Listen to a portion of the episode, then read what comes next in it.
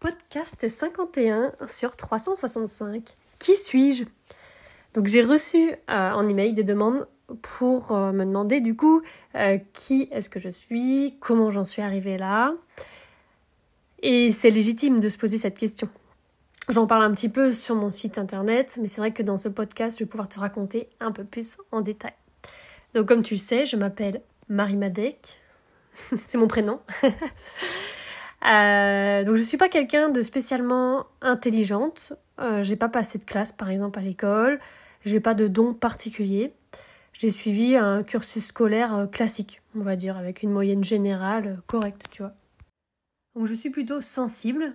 Donc c'est cool pour ressentir les émotions, se connecter aux animaux ou aux gens. Mais ça peut aussi être dérangeant parce que par exemple je supporte pas le bruit. Donc ça m'est vraiment vraiment très inconfortable et j'ai du mal vraiment à supporter ça. Donc j'ai un style plutôt neutre. Donc j'ai découvert il n'y a pas longtemps sur Instagram le hashtag neutral style. et euh, les gens ils m'ont souvent jugé par rapport à ça parce que euh, bah, j'aime pas trop les couleurs, surtout pour les vêtements, même dans ma maison et tout. Depuis j'ai découvert que le neutral style ça apaisait. Et ça m'étonne pas. Étant sensible, j'ai besoin d'apaisement régulier. Même les couleurs, elles m'agressent au final, c'est logique. Donc après avoir passé mon bac S, donc c'est bac scientifique, je sais même pas maintenant à l'heure actuelle comment ça se nomme les bacs, euh, bah, je savais pas quoi faire dans ma vie. Étant moyenne partout et ne sachant pas du tout quoi faire, j'ai décidé de faire des études dans ce que je maîtrisais le mieux, le sport.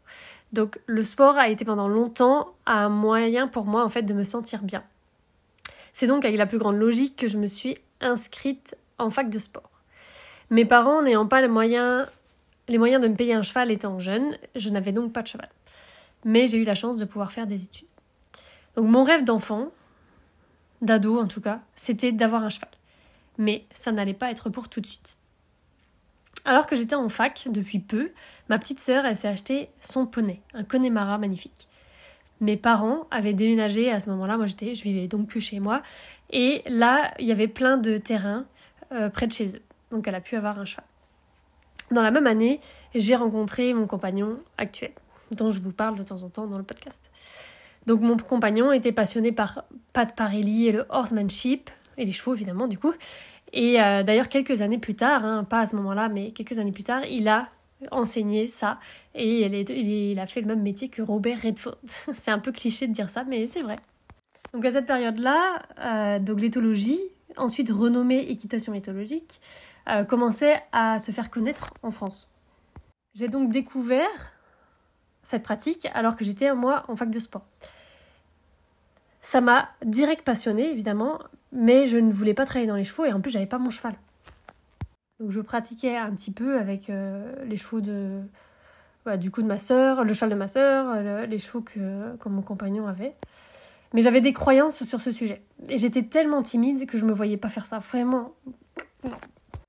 J'ai continué mes études et j'avais soif de voyage. Je voulais en fait découvrir le monde. Mon rêve à l'époque, c'était de vivre l'expérience de l'auberge espagnole. Donc je sais pas si vous connaissez ce film. Euh, il s'agit de en fait de vivre dans un pays étranger, de faire tes études là-bas et euh, vivre en fait avec plein de personnes qui sont de nationalités différentes. Enfin, tu vois, c'est trop cool. Alors je me suis inscrite pour faire ma licence 3 avec Erasmus. J'ai choisi l'Angleterre. Problème, mon anglais était très mauvais. Donc euh, je ne connais pas la prononciation et d'ailleurs je ne connais toujours pas la prononciation. je vais bientôt prendre une formation pour la prononciation. Une formation en ligne. Mais bon, bref, là à l'époque il n'y avait pas de sélection. J'ai été prise, coup de bol quoi, parce que franchement sinon j'aurais pas été prise. Arrivée là-bas, j'ai beaucoup travaillé. J'avais 4 heures de cours par jour seulement et je passais 4 heures en plus à tout traduire ensuite. Donc j'ai bossé deux fois plus que les autres. Je n'ai pas fait le cursus sport pur car je pouvais choisir entre physiologie du sport, soigner les blessures des sportifs, etc. ou sport d'extérieur avec 4 heures de sport par jour. Euh, non merci Donc j'ai pris physiologie du sport. Je suis sortie de cette année avec d'excellentes notes car le système de notes était différent de ce que je connaissais. En France, par exemple, dans une matière, prenons euh, un exemple, tu as 12 cours à revoir pour une matière. Bah, dans l'examen, on va te noter sur une partie d'un cours. Donc si tu as révisé, tu peux réussir. Un peu tout révisé, tu peux réussir à peu près, quoi. Mais tu sais que sur les 12 cours, tu vas pas forcément tout, tout, tout connaître à fond. Si t'as pas révisé du tout, bah tu loupes. Ou ça à révisé, mais vraiment trop, voilà, trop léger, bah du coup tu, tu, auras pas forcément accès à cette partie du cours qui t'ont demandé. Et si tu as révisé à fond une partie seulement et que c'est celle-là qui tombe, bah super note quoi. Ça c'est aussi euh, un peu la chance.